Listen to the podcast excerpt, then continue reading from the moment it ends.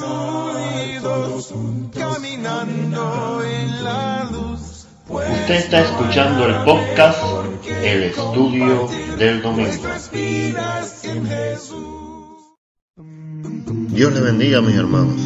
Continuamos con la serie sobre Efesios capítulo número 6 versículos del 10 al 20 que fue predicada como un solo estudio pero que hemos dividido en partes para nuestro podcast.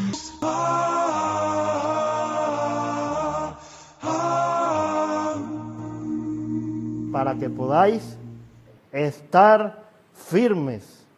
Y esto es algo que se va a repetir en todos estos versículos. Estar firmes contra las acechanzas del diablo. La única forma de que nosotros podamos estar firmes es fortalecernos en el Señor y ponernos su armadura. Está bien, eso tiene que ver conmigo. Pero otro paso importante en cualquier batalla es conocer al enemigo, saber a qué yo me estoy enfrentando, qué recursos tiene y cómo trabaja. Y esto es lo que nos va a decir el versículo siguiente. Nos dice la palabra del Señor, porque no tenemos lucha contra sangre y carne, sino contra principados, contra potestades, contra los gobernadores de las tinieblas de este siglo, contra huestes espirituales de maldad en las regiones celestes. ¿Contra qué peleamos? Contra el diablo, contra todo un ejército.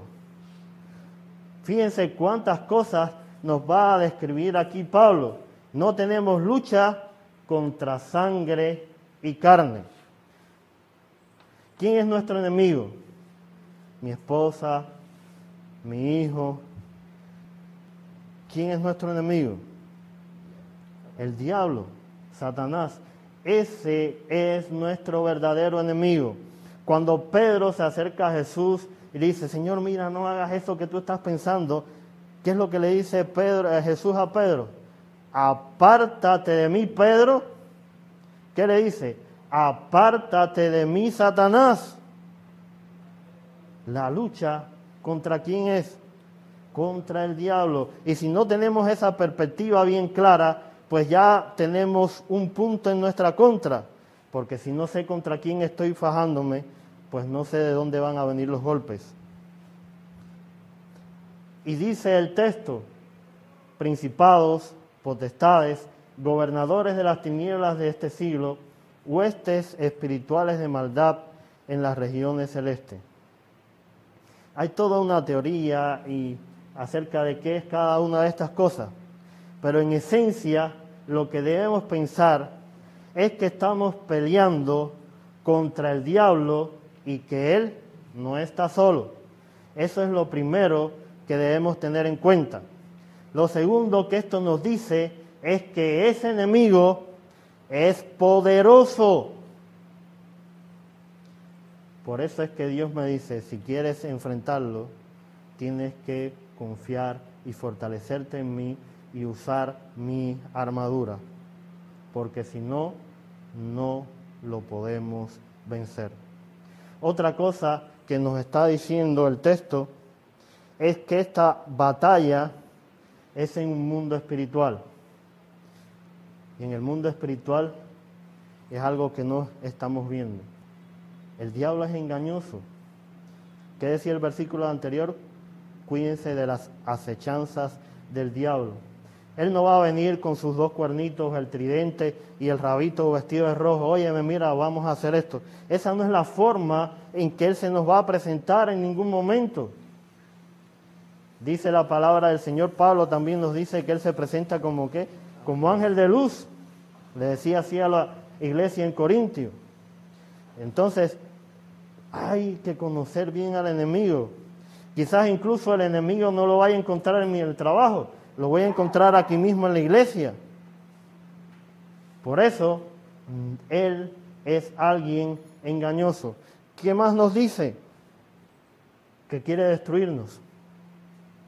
Jesús decía, el diablo no vino sino para qué? Para hurtar, matar y destruir. Para eso es lo que Él vino, es lo que quiere hacer. Pero que nos dice, El diablo anda como qué? Como león rugiente buscando a quien devorar. Si no estamos claros de eso, estamos perdidos en esta batalla.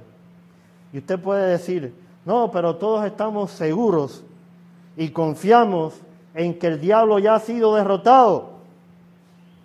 ¿Es verdad? Claro que es verdad. Ya el diablo ha sido derrotado. Pero no olvide algo muy importante. El diablo no ha aceptado su derrota.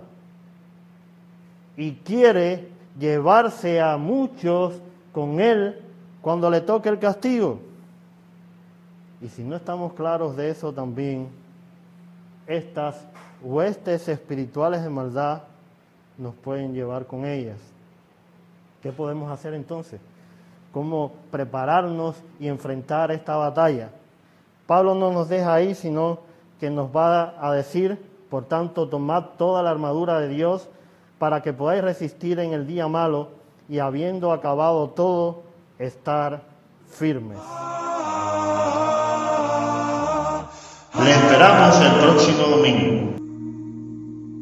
Si desea nos puede contactar a través del correo compartiendo estudio arroba gmail.com o seguirnos en Facebook o Telegram como compartiendo estudio. El Señor esté con nosotros.